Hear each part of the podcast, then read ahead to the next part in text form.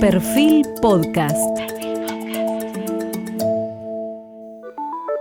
Periodismo puro. Jorge Fontevecchia en entrevista con el diputado nacional Carlos Heller. Dos mil millonarios más ricos del mundo tienen una riqueza acumulada mayor a todas las mujeres del África. Son simbólicos los datos, pero te están diciendo que el gran problema hoy del mundo no es de producir riqueza, sino de distribuir riqueza. Carlos Heller preside la estratégica Comisión de Presupuesto de la Cámara de Diputados, por donde se le da curso a las leyes como la restauración de la sustentabilidad de la deuda pública, que el ministro Martín Guzmán envió al Congreso para renegociar con más poder la deuda externa en dólares con legislación extranjera. Esperan tener el tema encaminado al 31 de marzo, para recién ahí enviar una nueva ley de presupuesto 2020 que nuevamente tendrá Carlos Heller como protagonista. Fue Néstor Kirchner quien lo hizo entrar a la política, pero nunca fue peronista, a pesar de haber nacido un 17 de octubre. Su origen ideológico fue el marxismo, pero es el presidente del tercer mayor banco privado de la Argentina, Credicop. Carlos Heller, una rara avis. Cumplirá 70 años en este 2020 cruzó todas las crisis económicas del último medio siglo y cuando Néstor Kirchner lo convocó, le pidió que le diera charlas económicas a unos chicos que recién estaban agrupándose. Era la Cámpora. Hoy reemplazó a Juan Cabandía en su banca y Máximo Kirchner es su jefe en diputados. Pero él tiene la autoridad de la experiencia. Viene haciendo las mismas críticas a lo que Joseph Stiglitz llamó el fundamentalismo de mercado. Es adversario ideológico de Macri en la política y en el fútbol desde la época que estaba en Boca, club del que fue vicepresidente inmediatamente antes de que Macri asumiera la presidencia. Espejos invertidos de vidas paralelas. ¿Es necesario que haya una ley para que el gobierno lleve adelante una renegociación de la deuda? Déjame que te lo conteste con una reflexión. Venimos de cuatro años en los cuales el Parlamento o la oposición de entonces eh, pidió insistentemente que el tema de la deuda tuviera tratamiento parlamentario. Ponernos a discutir hoy si es necesario o no parece este, innecesario. Yo te podría decir, ¿y qué daño le hace que eh, el ministro de Economía vaya a negociar con el aval del arco político, que es mucho más que la eh, representación propia, diciendo, vengo a representar al conjunto de la sociedad, al conjunto de los intereses de la Argentina y tengo una representación mayor. ¿Cuál sería la pérdida? Al contrario, la pregunta iba por ese lado. Si es necesario decir si agrega. Yo creo que agrega, valor, sin duda. Agrega valor sin duda. Y además restablece una cosa que creo que vos valorás mucho y yo también. El funcionamiento de las instituciones, la división de poderes, algo que se reclama permanentemente. Cuando uno habla de un país normal, eh, cuando uno habla de una democracia que funcione eficientemente, una de las primeras cosas es que los poderes funcionen cada uno como tiene que ser. Eh, y el hecho de que formes parte, por ejemplo, de un proyecto político eh, no, no significa que tengas que tener acompañamiento automático de cada una de las cosas que se plantean y la existencia de un poder legislativo que analiza, pregunta, sugiere, etcétera, solo agrega valor y solo, digamos, este, enriquece la democracia, así que yo lo veo así. Y puede ser también que al mismo tiempo tenga otra utilidad, que es enviar un mensaje a los acreedores respecto al marco de la negociación. Seguro, por eso dije, este, una cosa es el ministro de Economía con toda su representación y otra es el ministro de Economía que va con una ley que aprobó el Me refiero específicamente a que tiene que salir con dos de tres, ¿no? O el monto de la deuda o tasa de interés o plazo. Eso, es lo que dice el proyecto que está referido a la ley de administración financiera, que es una vieja ley que creo que viene del año 1982, aunque ha tenido sucesivas modificaciones, pero que en eso no ha cambiado, y que dice que el Poder Ejecutivo está facultado a reestructurar, renegociar, etcétera, siempre y cuando, digamos, el país resulte beneficiado. El hecho de que la provincia de Buenos Aires eh, haya anunciado la posposición del pago de su primer vencimiento, que ya Guzmán dijo que estaba coordinado con eh, la estrategia nacional, y el plazo perentorio, estamos al 5 de febrero, que si no se acepta se entra en default. Eh, ¿Qué efecto crees que puede tener en esto? ¿Qué actitud optimista o pesimista tenés respecto de que llegue al 5 de febrero con un acuerdo de los acreedores? Eh, yo creo que se va a llegar a un acuerdo, porque además eh, la primera cosa que a veces no reparamos es que lo que se está pidiendo es muy poquito, no solo porque el monto es muy chico, sino que se está pidiendo correr a mayo este vencimiento. En el pedido que hace la provincia de Buenos Aires no hay incluida ninguna negociación de, reducción de, nada. Dice, mire, la nación está negociando su deuda, permítanos negociar la nuestra una vez que la nación tenga establecida cuáles son las reglas del juego para que podamos encuadrarnos en esa misma línea. Este, en, realidad se está pidiendo diferir 90 días un vencimiento, parece una cuestión mínima. Uno debería pensar que eh, si existe una contrapartida de buena voluntad, ese acuerdo se va a lograr. Yo tengo optimismo que finalmente ese acuerdo se va a lograr, porque lo que se está pidiendo es muy poco y eh, creo que a los acreedores no les beneficiaría entrar en una situación de default por ese monto sin antes esperar cuál es la negociación que el país hace, porque esa negociación que haga el país también va a marcar la viabilidad de la negociación que tienen que hacer las provincias. ¿Y ves viable que se llegue al 31 de marzo, como aspira Alberto Fernández, a tener encaminada la renegociación de la deuda nacional? A veces la viabilidad te la determina la necesidad. La Argentina no puede tratar un presupuesto si primero no resuelve el problema de la deuda. Es tal magnitud la que tiene la deuda en... el costo de la deuda que tiene. El costo de la deuda, que es imprescindible tener eso resuelto antes. Vos decís, la necesidad me hace optimista, porque cuando uno necesita no le queda otra alternativa. ¿Y cómo ves la contraparte? Es decir, la necesidad que tiene la Argentina será aprovechada por la contraparte eh, para hacer una negociación más fuerte. ¿Crees que por el contrario la necesidad que tiene la Argentina hará reflexionar a la contraparte? ¿Qué clima en el mundo financiero internacional con tu experiencia vos percibís? Eh, yo no, primero creo que el default no le conviene a nadie. Es decir, excepto a los buitres, cazadores de oportunidades, digamos, eh, a los habituales tenedores de bonos, no les conviene el default, porque yo a veces, Jorge, hago una pregunta. Si Argentina les pagara, ¿qué harían esos fondos con los fondos que recibirían de la Argentina? Saldrían inmediatamente viendo a quién se lo prestan, porque no se lo van a llevar para guardar, no quieren cobrar para ponerlo en la caja de seguridad. En realidad, uno podría decir que la deuda argentina ha sido contraída en condiciones de suposición de que va a haber problema de pagar y por eso se pactaron tasas de interés que son absolutamente inusuales hoy en el mundo. Vos sabés que hoy el mundo atraviesa por una etapa de exceso de liquidez. Eh, tenemos tasas negativas. tasas negativas, cosas así. Y entonces cuando vos ves a Argentina con bonos al 8%, al 9%, al 7,5% y demás, bueno, eso no puede ser. Evidentemente, el acreedor negoció diciendo voy a tener dificultades y no me van a pagar. Lo que tenemos que llegar a convencer que vamos a llevar adelante un proyecto que va a ser capaz de generar los recursos para que un crédito en plazos y tasas normales pueda efectivamente ser pagado y ese es el mejor negocio del acreedor, porque el acreedor si vamos al default, lo primero que tiene que hacer es castigar la deuda.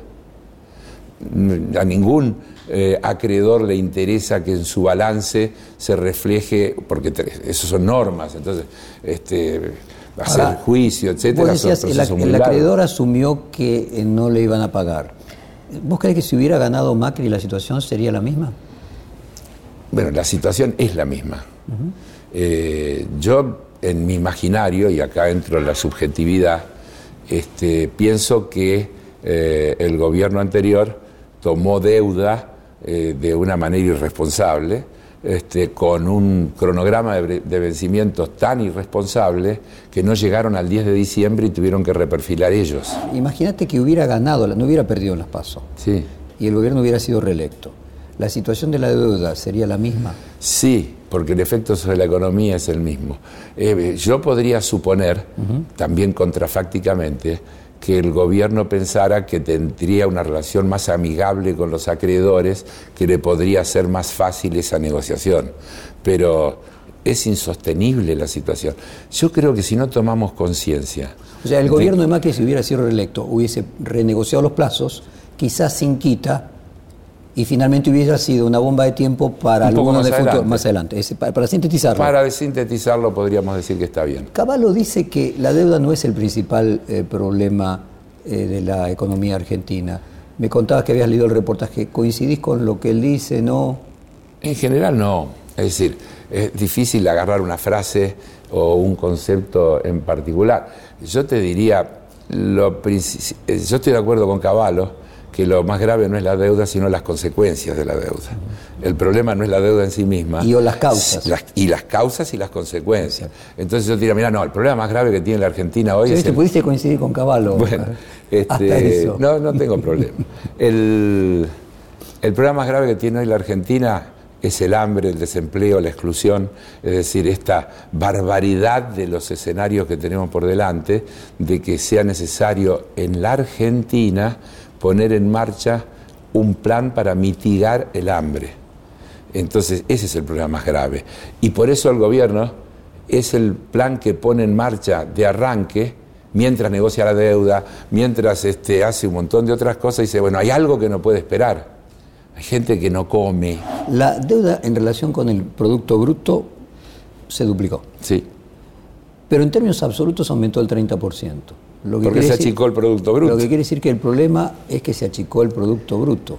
El problema son O sea, la deuda es un síntoma. Claro. El problema es que se achicó el Producto Bruto, no la deuda. A ver, déjamelo decir de otra manera que tal vez vamos a coincidir. Si Estados Unidos tuviera la deuda externa que tiene la Argentina, mm. diría no tiene deuda. Exacto. Porque siempre es un tema de relación, de magnitudes. Si la Argentina, eh, la deuda nominal le creció un 30%, pero el Producto Bruto se achicó un 5%, este, el peso de la deuda sobre el producto pasó del 50 y pico al 90 y pico. El último dato que hay este, es, que la deuda es el 90 y tanto, estamos por llegar al 100, estamos cerca del 100%. Este, eso es un número pesado. que eh, podría bajar sí. a casi la mitad. Si, la Argentina creciera el, doble. bueno, si se recuperara el producto en dólares, porque obviamente cuando decimos la relación no estamos siendo justos. La deuda, la deuda. La Argentina no es la mitad de lo que era. La Argentina, la deuda, la, deuda Jorge, tiene Uh, creo que 55 y 45, ¿no? este, en pesos y en dólares, claro. Este, por eso la que, lo que estamos tratando es exclusivamente eh, la negociación de la deuda en dólares bajo legislación extranjera. Sí, porque bajo legislación argentina se podría corregir con un decreto. Porque lo bajo legislación argentina se puede resolver de otra manera, así es. Y la deuda en pesos está dicho que va a seguir siendo pagada normalmente este, como está contraída. Porque hay otro fenómeno que vos conocés igual que yo. En la normalidad del funcionamiento del mundo financiero, las deudas no se pagan, el, capital no se paga nunca. Se renueva con otra colocación de bonos y se pagan los servicios. Que era la expectativa, supongo, que tenía Macri si ganaba. Si ganaba, sí. Pero parece que, quiero recordarte que hace un año y pico, que, o dos años ya, que Argentina no logra hacer una colocación de bonos y que el argumento esgrimido en el año 2018, en abril, mayo, cuando va al fondo, es que se le habían cerrado los mercados. Eh, ahí te diría que a, Macri le pasó algo parecido que a Caballo. Hay una problemática intrínseca de los argentinos respecto de la generación de activos externos. Sí. Y me permite decir que yo vengo sosteniendo desde hace tiempo, pero esto ahora que estamos en esta discusión con bastante énfasis, que si la Argentina no logra desdolarizarse y desindexarse, todo va a ser extremadamente difícil. Es decir, que hay dos grandes rubros. ¿eh? Lograr desdolarizar la economía y es decir que yo no haga, miro el sueldo y, automáticamente lo convierta en cuántos dólares, y me compro una camisa diga cuánto me costó eh, Están unidos una cosa y la otra, porque con una inflación de esa magnitud a veces eh, tomar conciencia del valor. Porque en los cuatro años de Macri hubo una devaluación del 500 y pico y la inflación fue de 300. Por lo tanto, en dólares algunos están diciendo que sus precios están atrasados y están reclamando más actualizaciones porque este, creen que eh, han quedado desactualizados. Entonces, nosotros tenemos que poder intervenir en la estructura de costos por ejemplo, de cuestiones básicas, los servicios públicos. Servicios públicos. Si yo defino que un servicio público es un derecho, tengo como Estado derecho a intervenir en cómo se conforman los precios de esos productos que tienen que guardar relación con lo que la gente puede pagar. El otro día un periodista le preguntaba a Alberto Fernández, decía, pero la nafta está más barata que en Nueva York. Es decir, pero en Argentina no, la gente no gana como en Nueva York. Entonces, para que la nafta cueste como en Nueva York, los argentinos tenemos que ganar como en Nueva York, si no, el tema termina siendo Carlos, una persona un ajuste. de tu conocimiento sabe de que hay bienes que son transables y que si tienen un valor internacional Relativo. Y, al mismo tiempo que podés no tener inversiones para desarrollar esos, lo discuto. Yo lo discuto. esos servicios públicos. Lo discuto. ver. Lo discuto. Eh, si la Argentina tuviera que importar petróleo o gas, ese petróleo o gas que importa tiene un valor internacional que del que no me puedo sustraer. Ahora si lo Pero si lo saco del subsuelo y la mano de obra es argentina, este, y los impuestos son nacionales y demás, yo puedo tener un costo argentino de producción de petróleo o de gas o de electricidad y una rentabilidad razonable para quien lo produce que este, haga que sea factible. El tema es el equilibrio, ¿no? Porque todos estamos de acuerdo, cualquiera de los extremos termina siendo inviable. Pero vos fíjate que finalmente la operación ha sido un éxito, pero el paciente murió. Sí, sí, sí. Entonces no tenés déficit fiscal, pero está todo el mundo eh, arrasado. Es decir, en cada cosa tiene que, o, te quedaste, o te quedaste sin energía, porque la regalaste. Sí, señor. Pero por eso ni una cosa ni, la otra. Ni un país que produzca gas para exportárselo a Chile porque se quedó sin industria y entonces le sobra gas porque acá bajó el consumo, que fue lo que pasó en los 90. Es decir, este, se esgrimía, se mostraba como un gran logro que hicimos un gasoducto y que le vendíamos este, todo el gas a Chile, porque la caída del consumo de gas local fue exponencial como producto de la recesión y de la destrucción industrial que hubo durante esos años. Entonces, yo quiero energía para abastecer a un país que le crezca su industria que aumente la producción local, que ocupe más mano de obra nacional, porque ese es el proceso virtuoso. Entonces, en ese equilibrio, así como uno podría decir que Macri se excedió en la dolarización, el gobierno anterior se excedió en el consumo de los recursos naturales sin que tuviera una tasa de repago que hiciera sustentable. ¿A cuál es el gobierno anterior? El gobierno anterior es el de Macri. Ah, el ante anterior. Por eso, Así como el gobierno de Macri se excedió en el aumento de las tarifas en dólares, el anterior a Macri no se excedió en el consumo de esos recursos naturales a un precio que no tenía posibilidad de reponer. Eh, yo te voy a decir lo que yo creo. Ya lo hablamos alguna vez, aunque no fue en una nota periodística, pero eh, yo creo que eh, en el proceso anterior hubo un déficit que es que no se logró establecer un cuadro tarifario donde las cosas, las tarifas de los servicios públicos tuvieran más relación con la real capacidad de pago de cada segmento de la sociedad. Y esas tarifas uniformes tal vez encerraban una enorme injusticia porque había muchos de nosotros que estábamos recibiendo un subsidio que no necesitábamos y eso tenía un costo fiscal innecesario la solución de aumentarle a todos por igual deja afuera de la posibilidad de consumir un montón de gente, por lo tanto, está mal también. Entonces, vos tendrías, hoy con la tecnología disponible, te lo voy a decir de una manera exagerada, uno podría tener un cuadro tarifario de agua, luz y gas, donde cada uno pagara por el barrio que vive, la cantidad de metro cuadrado que tiene la vivienda, el ingreso del grupo familiar. Una polinómica. Exactamente. A veces te recuerdan eh, tu eh, pasado marxista, te lo, te lo ponen en esos términos. ¿Vos crees, eh, como cree, por ejemplo, Kisilov, que con la informática actual, la ex Unión Soviética y la economía planificada hubieran podido sobrevivir porque en lugar de tener la Gosplan con matemáticos haciendo cuentas más o menos casi a mano, se podría haber establecido una economía planificada con un sistema de distribución del costo tan eficaz o mejor que el mercado? Sí, yo estoy convencido. Yo soy una persona que sigo creyendo en las regulaciones. Eh, miro el mundo y diría, eh, hoy el mundo que yo me imagino eh, es más bien el que veo que plantea Piketty, por ejemplo, que es un capitalismo con regulaciones.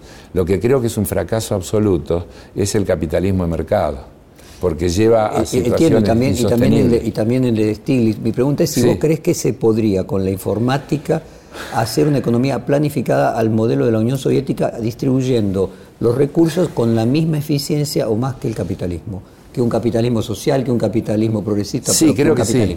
Sí, creo que sí. Sí, sí, no voy a esquivar la pregunta. Sí, creo que sí.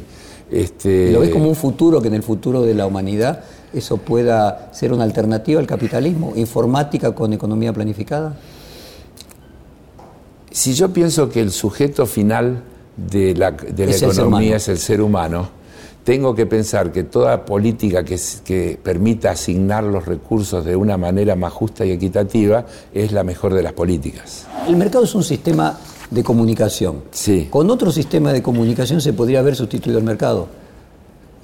A ver, vamos a, se podría podríamos decirlo distinto o vamos a mm. pensámoslo juntos, pensémoslo juntos.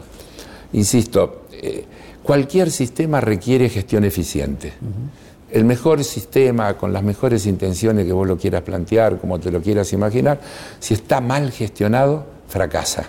Por lo que veo vas a una síntesis entonces de los dos sistemas. Yo creo que, y por eso digo, lo que, lo que veo hoy me hace pensar que hasta donde la vista me alcanza, eh, ese capitalismo fuertemente regulado es el horizonte eh, más previsible, más posible y que podría traer alivio inmediato a la enorme cantidad de gente que hoy este, en un mundo inmensamente rico pasa enormes privaciones. Yo no quiero eh, empezar a, tirar números así, pero el otro día se publicó el informe de Oxfam. este, Viste que Oxfam es esta ONG que siempre que sucede Davos eh, publica una serie de datos sobre la, concentración de la riqueza, este, que es cada vez más agresiva. Este, bueno, ahí da algunos datos, hace algunas figuras. Dice, eh, por ejemplo, si toda la humanidad se pudiera sentar sobre billetes de 100 dólares en relación a su patrimonio, la inmensa mayoría del mundo estaría sentada en el suelo. Eh, un hombre de clase media de un país rico estaría sentado en una silla y los dos mil millonarios más ricos del mundo estarían sentados en el espacio, digamos, marcando la, la brecha, o que el 1% de la población mundial tiene el doble de la riqueza que 6.900 millones de personas. Toma este dato, el 1% de la población mundial, mm, el doble de la riqueza que 6.900 millones de personas. O que los 22 mil millonarios más ricos del mundo tienen una riqueza acumulada mayor a todas las mujeres del África. Eh, son simbólicos los datos pero te están diciendo que, que el gran problema hoy del mundo no es de producir riqueza, sino de distribuir riqueza. El error de Macri y su gente era creer que podía convencer a los acreedores internacionales a que Argentina podía tener una tasa de deuda como los países desarrollados, entonces podía endeudarse y que no fuera un costo. Pero para tratar de algo en la cabeza debían tener. Entonces, eh, si vos tenés un país que puede endeudarse a tasas del 2%, del 3%, entonces la deuda deja de ser un problema. Claro, pero es que la Argentina se endeudó en volúmenes equivalentes a los de otras economías, pero a tasas enormemente más altas que las convirtieron en impagables, porque cuando renovás y por ahí metiste los intereses en el capital, no recibís más flujo, pero cada vez debes más plata. Carlos, para seguir la lógica que imaginaron ellos a fin del 2015, que en la medida del prestigio, lo mismo de Caballo, cada vez iban a renovar por una tasa menor y cada vez la deuda va a ser menos problemas desde el punto digamos, le erraron. Este, no, sí, pero para entender cuál fue su error de cálculo con la deuda. Una vez. Explicarle a, los legos de qué se trata. Eh, una vez cuando yo era dirigente de Boca, eh, y frente a un hecho puntual que tuvimos, este, un árbitro eh, me llamó al día siguiente de un partido y me dijo algo así como, mira, vi a la noche por televisión y quiero reconocer cometí un error grave, pero quiero que tengas claro que yo no soy un corrupto.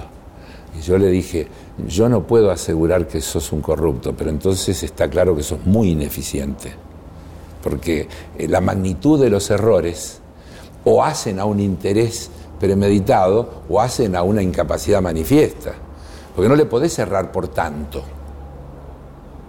Digamos, eh, los presupuestos, los presupuestos, es como su nombre lo indica, presuponer lo que van a dos del árbitro, me parece muy buena metáfora. ¿Qué crees que pasó con Macri y sus economistas? Eh, ¿Eran ineptos o malintencionados? A ver, tengo la imagen de Duhovne diciendo que en el 2019 la inflación iba a ser de un dígito. ¿Crees que en el tema de la deuda el Papa está ayudando activamente?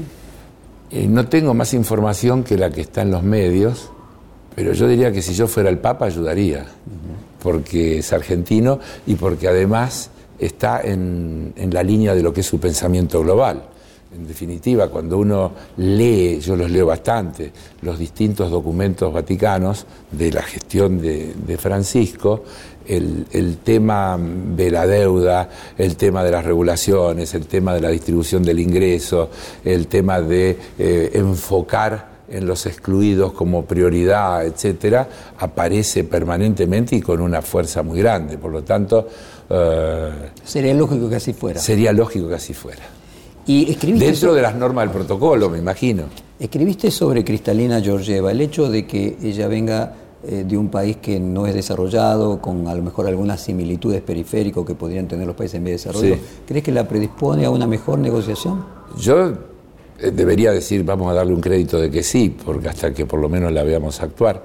Eh, y las declaraciones que le conozco eh, por ejemplo, en la, última conferencia que dio hace pocos días, la semana pasada, eh, puso mucho énfasis en el tema de prestarle atención a los sectores este, marginados, excluidos, eh, a los vulnerables, dice el término que usa el fondo, y creo que por primera vez introdujo un concepto que para mí es fundamental.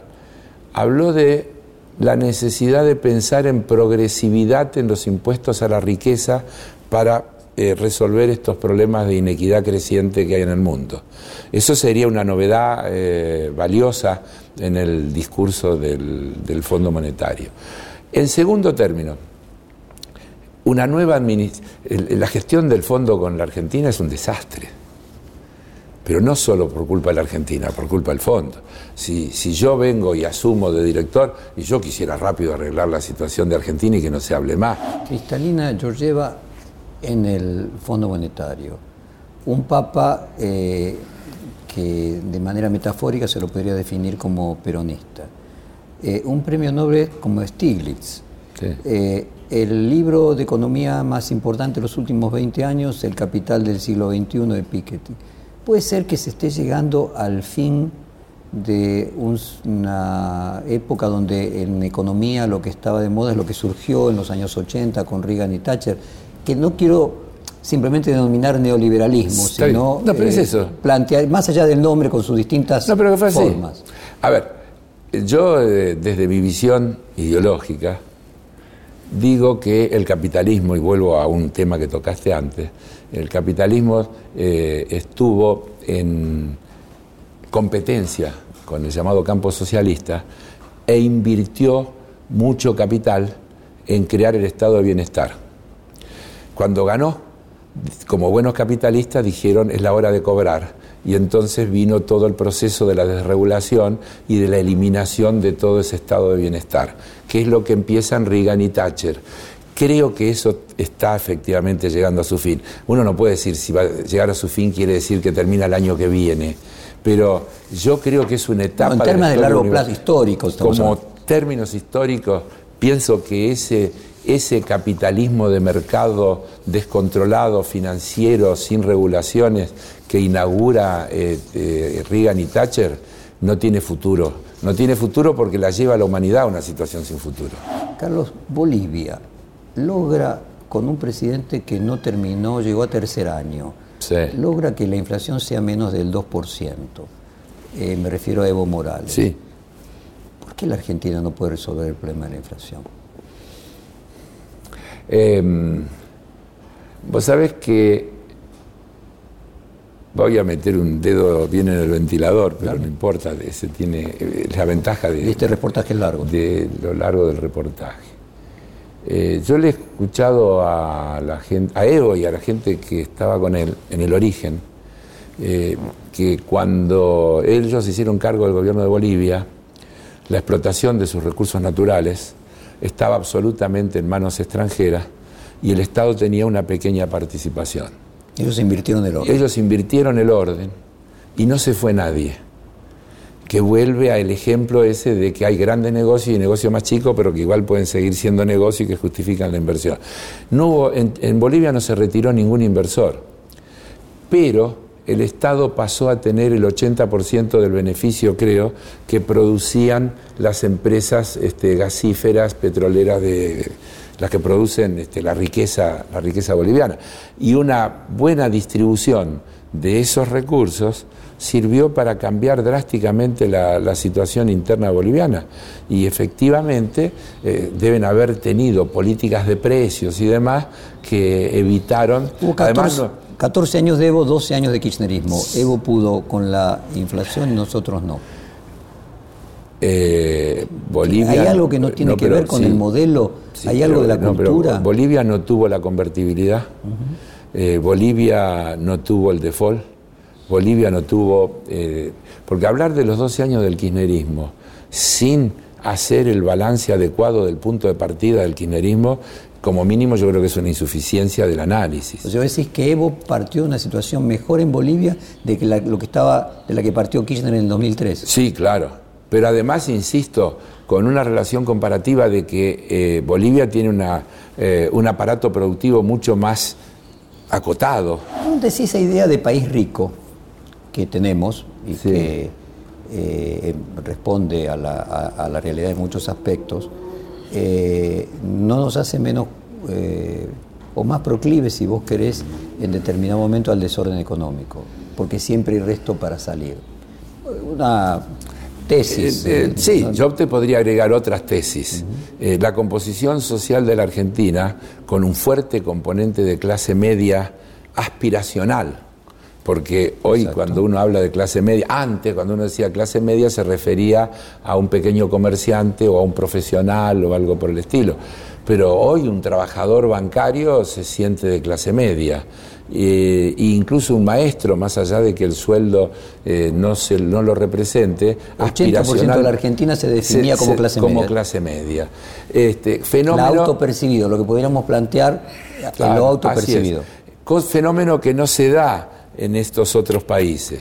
y entonces probablemente uno de los problemas que tenemos es que este, la aspiración de vivir como clase media requiere medidas de redistribución del ingreso de ese sector minoritario que no se han hecho con la intensidad necesaria y entonces esa clase media genera una demanda que no se puede atender y eso tiene que ver porque no lo acompaña el sector productivo y eso termina este, yendo a parar a los precios. es más difícil gobernar la Argentina que en otros países. Me parece que sí. Yo digo, los gobiernos, sí. últimamente, una vez que está instalada la inflación, no utilizan la inflación como una herramienta, los empresarios la utilizan como un objetivo para ver si pueden licuar los sueldos, los eh, sindicalistas como un objetivo para tener protagonismo y finalmente termina siendo funcional a... Por eso, por eso nos estamos olvidando, y tal vez sea un error mío, porque tal vez tendría que haber empezado por ahí, que el nuevo gobierno ha planteado la imprescindible necesidad de un acuerdo económico social donde todo eso se pacte, donde los actores eh, económicos y sociales de la Argentina acuerden. Lo que sería el Consejo Económico Social, ¿te gusta esa, figura, esa institución? Sí, sí, claro, me gusta, pero quiero hacer una referencia. A ver. Eh, esta idea la lanza Cristina Kirchner el día que presenta su libro en la Feria del Libro, con Alberto Fernández delante, donde ella ese día dice que Alberto fue el que le sugirió que escriba el libro, que es bastante antes de que lo proponga como candidato a presidente, este, pero Alberto estaba sentado allá en primera fila, este, y cuando habla de la necesidad de un nuevo contrato social. de ciudadanía responsable, la llama. Nuevo contrato social de ciudadanía responsable, evoca el pacto Perón-Gelbar como referencia. Si vos vas a la historia, el pacto Perón-Gelbar se plasma en 20 leyes que regulan la tasa de interés, los precios, los salarios, es decir, que establecen un paquete de medidas que se acuerdan en ese Consejo Económico y Social y que son el marco de referencia. Y que no termina bien porque se muere Perón. Porque alguno que dice, sí, pero no funcionó. ¿Cómo va a funcionar si se murió Perón y lo reemplazó Isabel, asesorada por López Rega? Vos naciste un 17 de octubre. Sí. Pero nunca fuiste peronista. No. Yo nací el 17 de octubre del 40, es decir, antes del peronismo. Eh, yo nunca fui peronista. Eh, pero toda tu vida la pasaste con peronismo. Sí, pero nunca fui antiperonista. Eso es verdad, pero ¿por qué nunca fuiste peronista? Porque siempre fui, yo nací en un hogar de izquierda. Em, mis padres, eh, a quienes yo recuerdo y respeto y que me formaron en, estos valores que yo sigo manteniendo, eran jóvenes llenos de ideales este, y soñaban con, un mundo igualitario, con un mundo inclusivo, este, tuvieron sus dificultades en aquellos años, primeros años del peronismo. Nunca los llevó a... Más, antes del peronismo, mi papá fue preso en el 43 por sus ideas. Y... En revolución que, integraba Perón. Claro, el golpe del 43. Eh, y lo llevaron a Paraná. O tu viejo sí era antiperonista. Eh, no. No. No. Mi viejo era un tipo bárbaro. Bueno, todos diremos lo hay mismo. gente bárbara antiperonista. Sí. Este. Pero no, yo te iba a decir, porque me, me viene al recuerdo y me emociona un poquito, que la primera imagen que yo tengo de mi papá es entrando a la comisaría de Paraná en brazos de mi madre saliendo de una operación que me habían hecho de una hernia, saliendo de haber estado 15 días internado en el hospital, y a mi viejo que lo trae un policía del brazo, y, mi mamá me, da y mi papá me, agarra y me abraza. Esa es la, primera imagen, y yo la digo con orgullo, mi papá estaba preso, pero estaba preso por las ideas, estaba preso por su manera de pensar. ¿Volviste, eh, vos fuiste diputado hasta el 2017, volviste ahora en el 2019, eh, ocupando el lugar anterior que tenía Juan Cabandier, un diputado eh, bien más joven, y tenés de jefe de, bancada a Máximo Kirchner, también bien, bien joven. ¿Cómo, ¿Cómo, te llevas con esa Muy bien, no, no tengo problema. Y yo estoy, estoy, rodeado de gente mucho más joven que yo con la que trabajo. Bueno, pero en el caso del kirchnerismo en particular, eh, como hay un salto generacional, estás hablando de personas de menos de 40. Sí.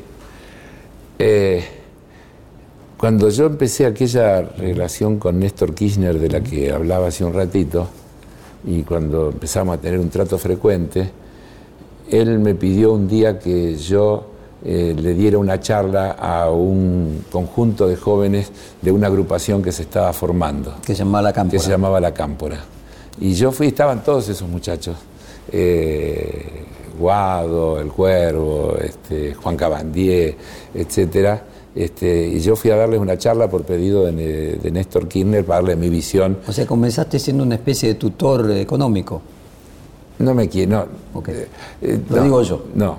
Néstor Kirchner me pidió que yo le dé una charla y le dé mi visión de lo que pasaba, de, las medidas que hacían falta, etcétera, etcétera, cosa que hice con gran satisfacción. Así que quiero decirte que a todos esos, eh, que eran, imagínate que mucho más jóvenes que ahora, este, los conozco desde hace mucho y tengo una buena relación desde hace mucho. Y eran veinteañeros. Claro, con muchos de ellos hemos compartido banca en, la gestión anterior. Tengo una excelente relación con Máximo Kirchner, este, con quien... Eh, voy a decir algo que, es muy fácil dialogar. Este, muy ¿Es muy distinto a la mamá? ¿Eh? Es muy distinto a la mamá. No, no me gusta hacer esas comparaciones. Yo entiendo la pregunta. Eh, a mí no me resulta difícil dialogar con Cristina. ¿Y la ves distinta a lo que era cuando estaba siendo presidente? Claro, porque tiene eh, enorme claridad de que tiene otro rol y creo que está jugando el rol que tiene que jugar este, muy bien. Perfil Podcast.